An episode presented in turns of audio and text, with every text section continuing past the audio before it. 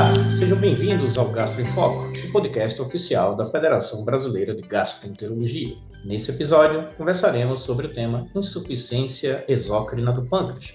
Eu sou o Dr. Fernando Henrique Porto, membro titular da Federação Brasileira de Gastroenterologia, membro da Comissão de Assuntos Digitais da nossa federação Irei conversar hoje com o nosso grande amigo, professor Jorge Guedes, presidente atual da Comissão de Ensino da FBG, professor de gastroenterologia associado da Faculdade de Ensino da Bahia e um grande nome, um grande mestre com sua vasta experiência, principalmente nas patologias do pâncreas. Vamos aproveitar bastante sua presença, professor Jorge Guedes, é, nesse tema tão realmente ainda incipiente do ponto de vista de discussão entre nossa comunidade dos gastroenterologistas, e ao mesmo tempo que faz a manifestação clínica muito comum com outras doenças, principalmente patologias, é, morbidades do intestino delgado, morbidades relacionadas a intolerâncias, por exemplo, fazem manifestações clínicas muito semelhantes ao que são as manifestações clínicas da insuficiência exócrina pancreática e não é tão ainda discutida, né? Eu começo perguntando ao senhor, na sua experiência, quais são as manifestações clínicas mais comuns na insuficiência exócrina pancreática e quais são as principais etiologias? Então, Fernando, muito bom estar conversando com você, com os colegas gastrologistas que estão vindo do podcast, sabendo que esse podcast é um grande sucesso aí da Federação Brasileira de Gastrologia, né, da Comissão é, de Assuntos Digitais. Vocês estão de parabéns. Falando um pouquinho desse tema tão significativo, né, que é a insuficiência exócrina do pâncreas, o que é que a gente tem visto? Que essa condição ela tem sido cada vez mais diagnosticada, sobretudo a partir de novas é, novas compreensões do, da apresentação clínica e também dos novos métodos diagnósticos. Então, uma das coisas assim que, que nós temos de novidade é sair daquele conceito de que insuficiência exócrina só era diagnosticado quando o indivíduo já estava caquético ou com uma esteatorreia franca. Né? A gente sabe que essas manifestações de desnutrição grave e, sobretudo, de esteatorreia, que é uma coisa que é muito frisada, sobretudo nas disciplinas de propedêutica da faculdade, elas não são é, tão comuns assim, elas são terminais na apresentação da insuficiência exócrina de pâncreas. Então, na verdade, essa condição ela pode se manifestar com sintomas muito inespecíficos, às vezes sugestivos de uma até de uma doença funcional do trato digestivo alto, mas o que caracteriza mesmo é a perda ponderal ou evidências de desnutrição subclínica. Então, o que a gente chamaria atenção, né, a, a presença de sintomas dispépticos ou sintomas intestinais, alterações do ritmo intestinal associadas à perda ponderal inexplicada ou a manifestações subclínicas de desnutrição, entre elas eu chamaria atenção para a perda de massa muscular, né, que o nome que nós chamamos disso aí é sarcopenia. Então, isso são as manifestações que a gente é, procuraria para nesses pacientes. Perfeito, professor. A gente vê então né, que essa semelhança com demais patologias que a gente raciocina mais do que o próprio pâncreas faz com que a gente tenha aí desafios é, no seu diagnóstico por confusão, né? por semelhança com, com outras doenças. Então, quais são essas, eh, os desafios né, no diagnóstico clínico da insuficiência pancreática exócrina, considerando exatamente essa semelhança com outras condições gastrointestinais? Qual é o papel da elastase fecal realmente para a nossa demanda de solicitação no nosso dia a dia? Ainda temos espaço ainda para um teste tão tradicional, mas que a gente não fala tanto sobre, né, que é o teste da gordura das fezes. Ainda existe um papel importante dela também e qual o papel relevante da elastase fecal neste desafio diagnóstico? Ótimas perguntas, Fernando. Então vamos pensar o seguinte: é, na verdade, a insuficiência exócrina do pâncreas ela se manifesta a condição que leve a síndrome de malabsorção. Então, lembrando, né, no indivíduo adulto, a doença celíaca do adulto, né, as condições inflamatórias intestinais, as infecções crônicas do trato intestinal, a tuberculose intestinal, mas essas condições, né, quando a gente é, verifica é, e faz o diagnóstico diferencial, se a gente tiver claramente fatores de risco para insuficiência exócrina de pâncreas, eu vou citar alguns desses fatores aqui, a gente deve pensar que, frente a uma síndrome de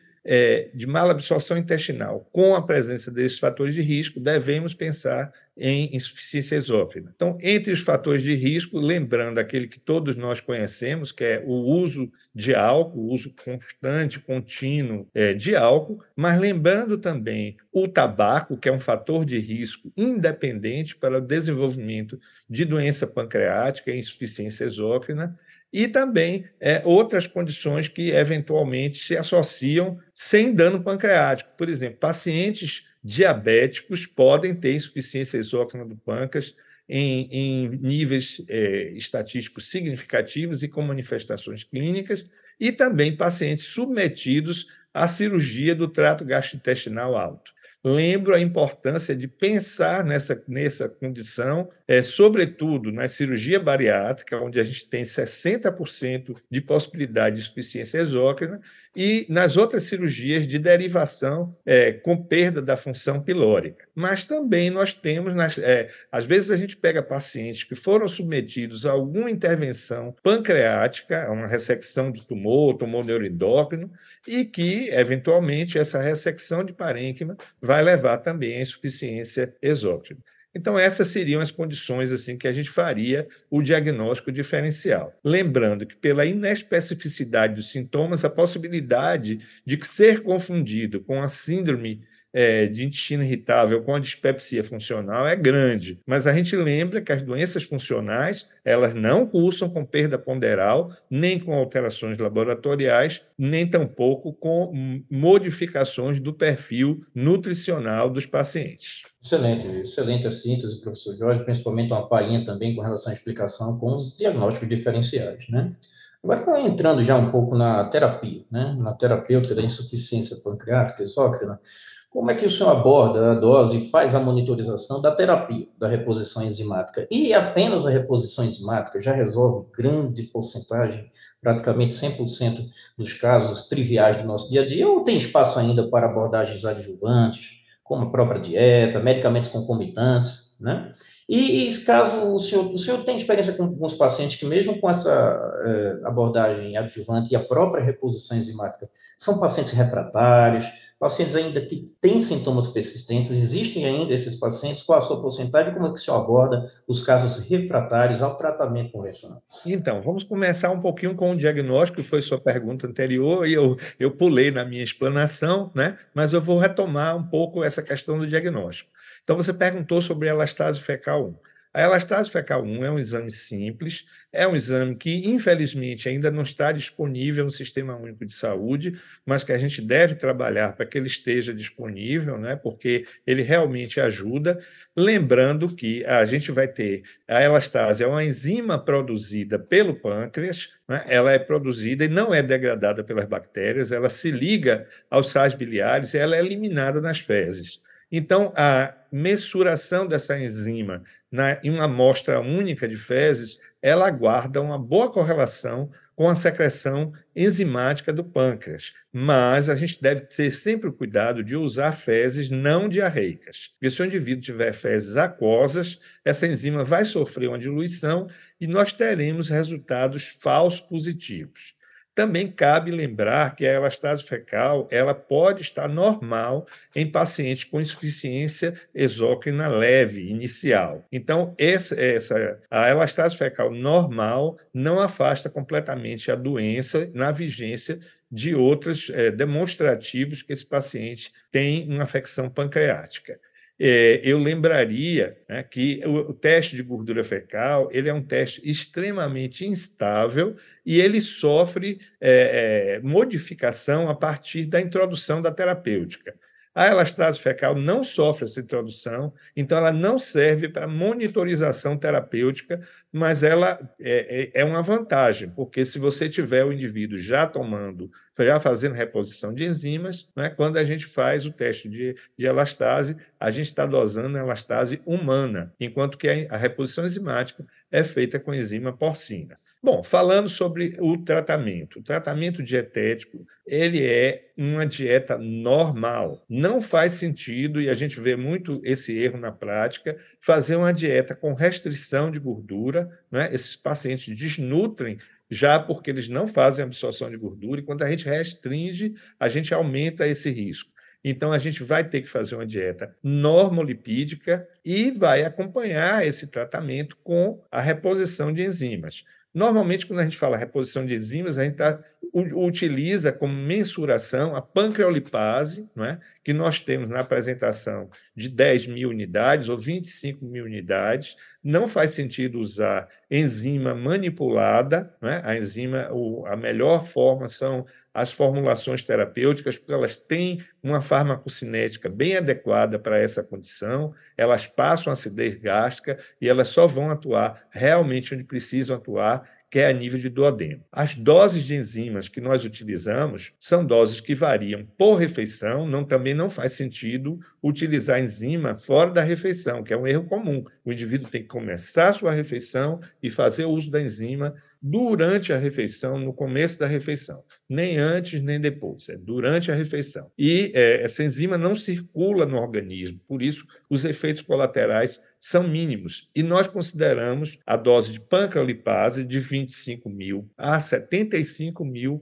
unidades por refeição, e a gente vai fazer essa reposição de acordo com a dieta que o indivíduo se submete. Não faz sentido você fazer reposição enzimática numa dieta, por exemplo, onde numa refeição onde ele só come amido, porque nós temos a amilase salivar, né, que cumpre uma parte da função, e a digestão dos carboidratos não é tão complexa quanto a digestão das proteínas e gorduras. Então, a gente vai utilizar enzimas naquelas refeições onde o indivíduo tenha uma dose, é, uma, um teor maior de gordura ou de proteínas. E, na verdade, né, essas enzimas, ela, a gente tem que monitorar a resposta terapêutica. E a resposta terapêutica ela se baseia tanto na melhoria dos sintomas dispépticos ou sintomas intestinais que esses pacientes apresentam, mas, sobretudo, na melhora dos parâmetros clínicos, nutricionais e laboratoriais que nós vamos acompanhar. Então, são indivíduos cuja resposta é relativamente rápida. Então, com duas a três semanas, nós já temos evidência de ganho ponderal, de modificação da troficidade de pele,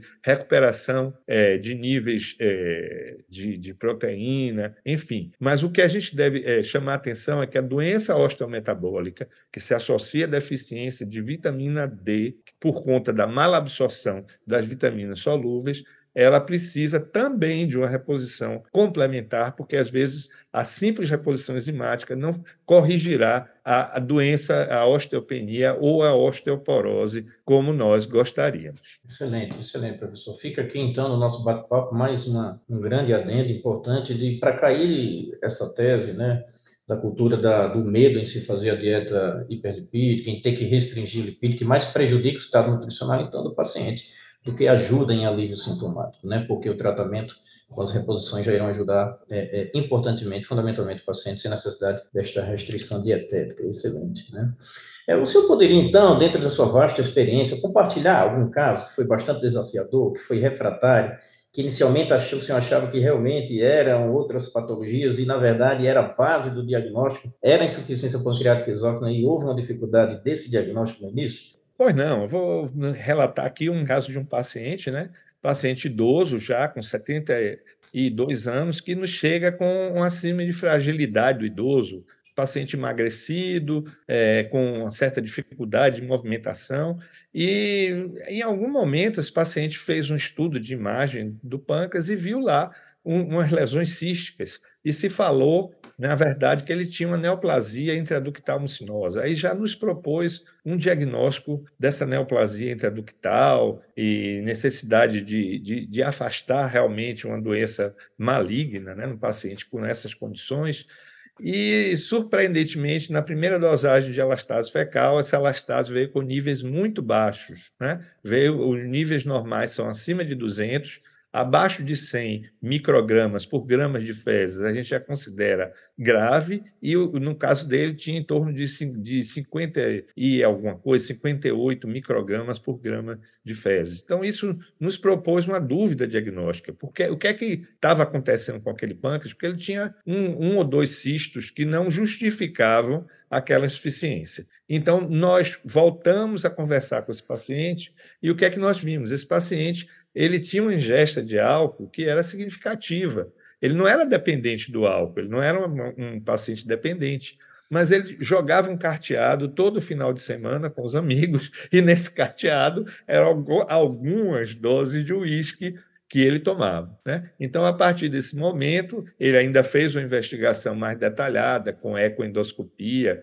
vimos que existia algum grau de modificação do parênquima pancreático, mas não uma pancreatite crônica calcífica característica, e nós recomendamos a abstenção do álcool e, ao mesmo tempo, fizemos a reposição enzimática. Então, esse paciente ficou muito bem, ele ganhou peso, né? paralelamente, nós fizemos reposição de vitamina D e reposição de cálcio, e ele está em acompanhamento clínico, mas é um paciente que respondeu muito bem. Né? Nesse caso, nós começamos com uma dose aí em torno de 50 mil unidades, três vezes ao dia nas refeições principais e 25 nos lanches.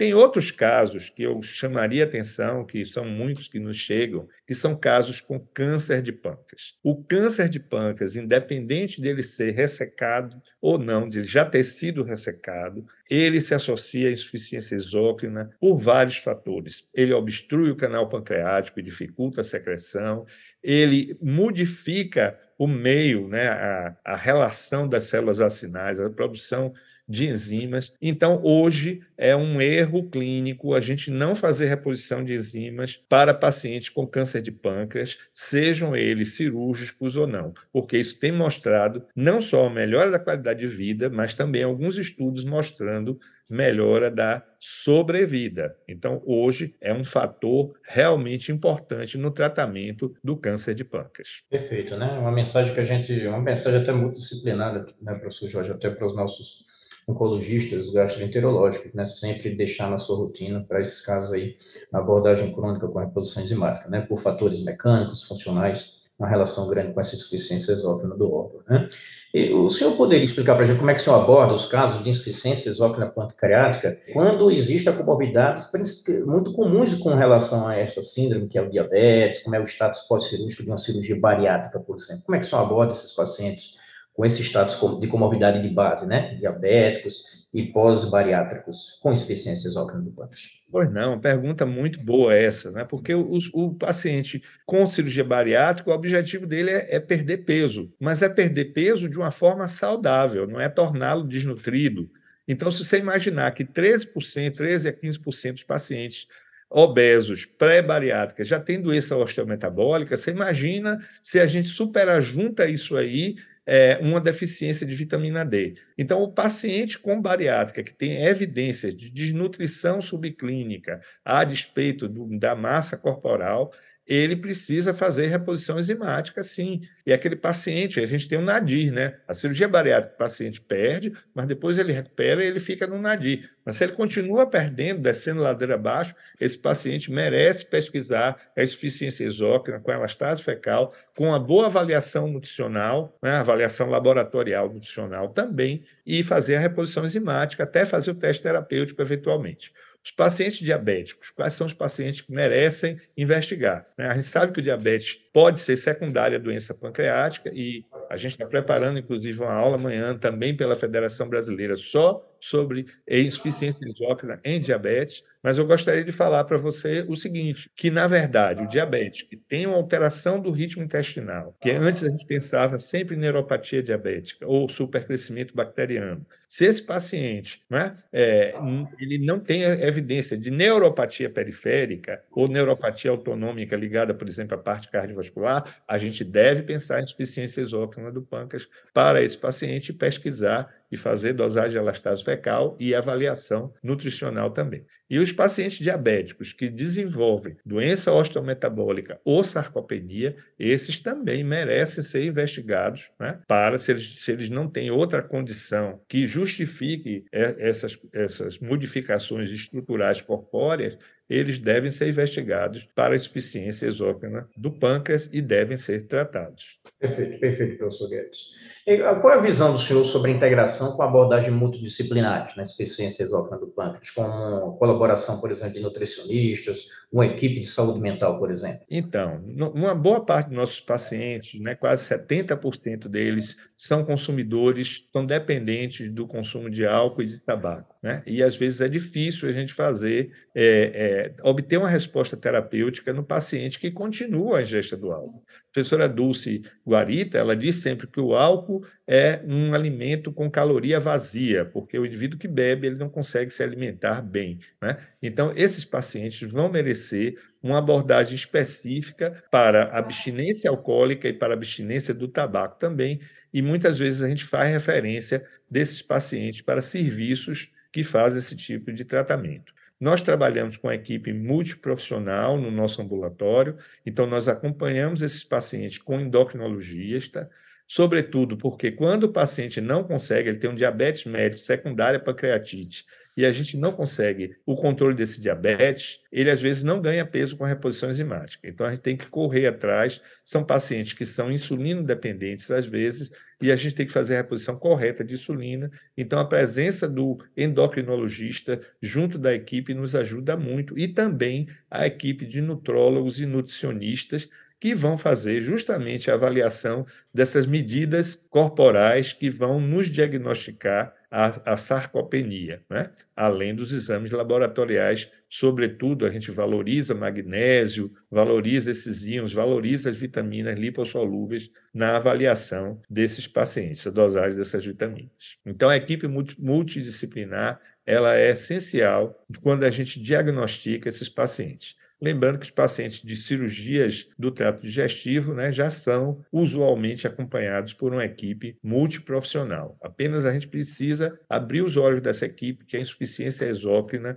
sobretudo nos pacientes bariátricos, existe e precisa ser diagnosticada e tratada. Perfeito, professor. É, é, aproveitando o gancho, então, do que estão falando aí, no contexto de casos avançados, de casos de refratários, e a gente tem na nossa tradição de conhecimento do, do tratamento da insuficiência exócrina pancreática um, um, campo de alternativas muito restrito, né?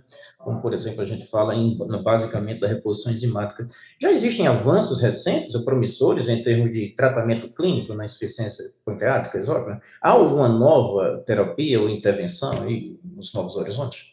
Olha, a gente tem aí as incretinas que provavelmente alguma coisa virá nesse caminho, não é? Porque uma parte dessa insuficiência exócrina, ela decorre de uma dissinesia, vamos chamar assim, entre a chegada do alimento no duodeno, a estimulação pancreática então, essa, essa incoordenação entre chegada do quimo ácido no duodeno e a estimulação pancreática, ela é mediada pelas incretinas. Pode ser que no futuro a gente está vendo uma, uma grande, é, um grande avanço nesse sentido. Uma outra coisa que a gente tem visto, e a gente chegou a estudar, é a questão da microbiota nos pacientes com pancreatite crônica. Aí, especificamente numa situação de pancreatite crônica. Os pacientes têm uma disbiose, essa disbiose faz uma modificação da mucosa intestinal, dessa permeabilidade intestinal, e muitas vezes essa disbiose é capaz de, de perpetuar é, fenômenos relacionados à, à nutrição, né, sobretudo a circulação de citocinas pró-inflamatórias, que também são citocinas que levam à perda ponderal, à, à síntese TNF-alfa. Então, tem uma série de condições aí ligadas à microbiota que ainda precisam ser melhor estudadas. A grande novidade é que os laboratórios pretendem lançar aí é, a dosagens enzimáticas maiores, né? porque a gente está utilizando hoje duas, três cápsulas por refeição e os pacientes às vezes não gostam desse tipo de, de abordagem. Então, há uma perspectiva de que os laboratórios já lancem cápsulas com teor enzimático de lipase maior, em torno de 75 mil. O indivíduo precisaria provavelmente de apenas uma cápsula às refeições. Eu falei muito da secreção exócrina na parte de enzimas, mas gostaria de lembrar também que faz parte da secreção exócrina a síntese de bicarbonato que vai neutralizar a acidez gástrica. Então, muitas vezes, o paciente persiste com sintomas porque a gente não conseguiu neutralizar e a gente precisa de um inibidor de secreção ácida nessas situações. Então, normalmente a gente usa os inibidores de bomba de próton. Atualmente nós temos os PICABs que podem também ter um papel nessa neutralização ácida, que às vezes é um fator de perpetuação dos sintomas a despeito da reposição enzimática. Perfeito, professor Guedes. Isso aí, gente. Então, gostaria então que o senhor é, fizesse para a gente finalizar o nosso bate-papo, professor Jorge Guedes, uma reflexão final para os nossos ouvintes, professor. Então, é o que eu acho assim muito importante é a gente pensar nesse diagnóstico. Se a gente não pensa, a gente não faz o diagnóstico. Então, vamos esquecer aqueles conceitos clássicos de caquexia pancreática, de esteatose pancreática, e vamos pensar em insuficiência exócrina em pacientes que têm perda de peso inexplicável associada a sintomas digestivos. Né? Vamos pensar sempre em insuficiência exócrina nos pacientes submetidos a cirurgias, sobretudo cirurgias que interferem com a função pilórica. Vamos lembrar no tratamento dos pacientes com câncer dessa condição, e eu chamaria atenção para algumas áreas muito novas que a gente está vendo, que é a questão do envelhecimento pancreático e a possibilidade de insuficiência exócrina em pacientes idosos, levando aquela síndrome de fragilidade né, do, do paciente idoso e aquela diarreia refratária, às vezes, do paciente idoso. Então, vamos lembrar, a elastase fecal está disponível no nosso meio, é, a avaliação laboratorial pode ser uma avaliação mais simples, com base naquilo que a gente pode ver, dosagem de magnésio, dosagem de vitamina A, de vitamina D, se possível fazer densitometria óssea.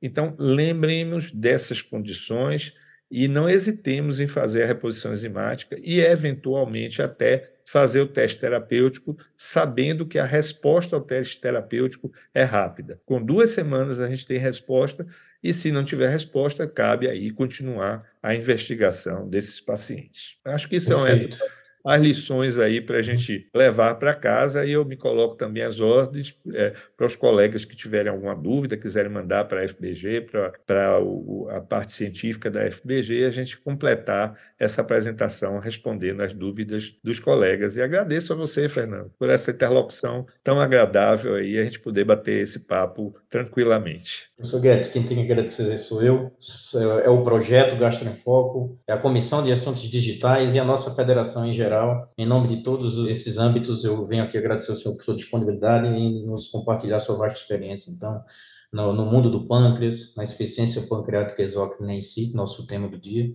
E muito obrigado mesmo, coração. Vai ser muito proveitoso para todos nós ouvintes, para todos da nossa comunidade de, da gastroenterologia brasileira. E vocês, amigos e amigas, acabaram de ouvir mais um episódio do programa Gastro em Foco, o podcast oficial da Federação Brasileira de Gastroenterologia. Todas as edições estão disponíveis no site www.fbg.org.br e também nas principais plataformas de streaming. Nos encontramos então no próximo episódio. Até lá, pessoal.